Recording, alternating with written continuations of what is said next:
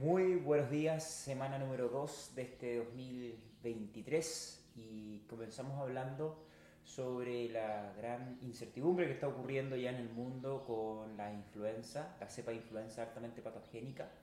Eh, creo que es por primera vez que en mis análisis económicos que tanta repercusión ha estado generando por un tiempo un poco más prolongado eh, una cepa de influenza.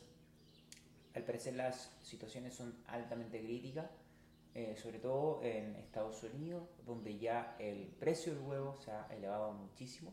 De hecho, se pueden ver ya fotografías de estanterías vacías en algunos lugares de Estados Unidos y se cree que en los próximos días se va a seguir eh, manteniendo esta tendencia al alza del precio del huevo. Es una repercusión que también va a afectar a nivel global en cuanto a la agricultura. De hecho, también se notificó hace pocos días un caso de una ave silvestre en Chile.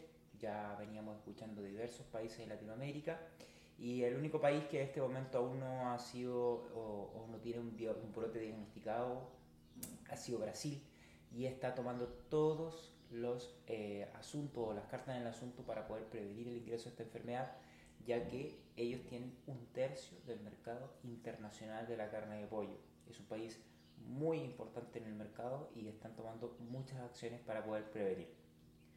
Por otra parte, también decirles de que mm, entrando al mercado internacional podemos ver que Colombia ha comenzado un, un retroceso en el precio local o del mercado doméstico, tal cual como lo ha hecho en la historia, ya que después de las fiestas patrias, o de las fiestas, perdón, de fin de año, eh, tienen una reducción del consumo y obviamente también del precio del cerdo. Vemos que también México este año va a tener muchos récords, incluso de importación. Ya tiene más de un 9% de aumento en las importaciones respecto al año pasado, siendo que el año pasado ya había importado muchísima carne. Estados Unidos ha sido uno de los grandes favorecidos para poder abastecer y contener un poco la baja que estaba existiendo en China frente a lo que es eh, México para poder abastecerlo. También por otra parte vemos que las exportaciones se han reducido en México, pero el consumo en este país ha sido muy significativo, su incremento.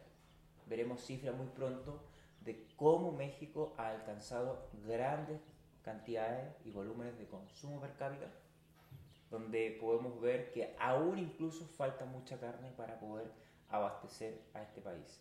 Es un caso bastante particular. México este año ha incrementado significativamente su consumo, incluso ya se consolida como el principal país en Latinoamérica de consumo per cápita de carne de cerdo. Por otra parte, también decirles de que esta semana y, con diversas conversaciones con diversos productores me ha tocado la posibilidad de, entender de que muchas veces hablamos de asociatividad, muchas hablamos, hablamos de integración, pero ¿qué tiene que ocurrir para que eso ocurra? Muchas veces decimos, no, es que somos muy competitivos, no nos podemos asociar. Yo soy un convencido de que creo que tenemos que crear las oportunidades para asociarnos me ha tocado muchísimas veces de personas que como que intentan decirme, oye, estoy buscando socios, estoy buscando inyección de capital. ¿Por qué no creamos oportunidades como existen en otras industrias para crear ruedas de negocio y buscar partners y también apalancar recursos y financiamiento de otras personas que quisieran invertir en, en granjas que quieran o empresas que quieran ampliar su capital? Creo que esto lo requiere la industria porcina en Latinoamérica en 3 estamos convencidos que estos espacios tienen que crearse y por eso que este año en el 333 Experience Congress vamos a hablar de asociativismo, vamos a buscar también ruedas de negocios para ampliar capital en las empresas que deseen hacerlo y será un espacio que les permita a los empresarios poder buscar nuevos socios comerciales, nuevos socios inversionistas para seguir avanzando en su empresa y también nuevos socios en los cuales se puedan crear nuevos modelos de integración, de asociativismo que les permitan poder seguir escalando en el rubro o en este mercado por sí.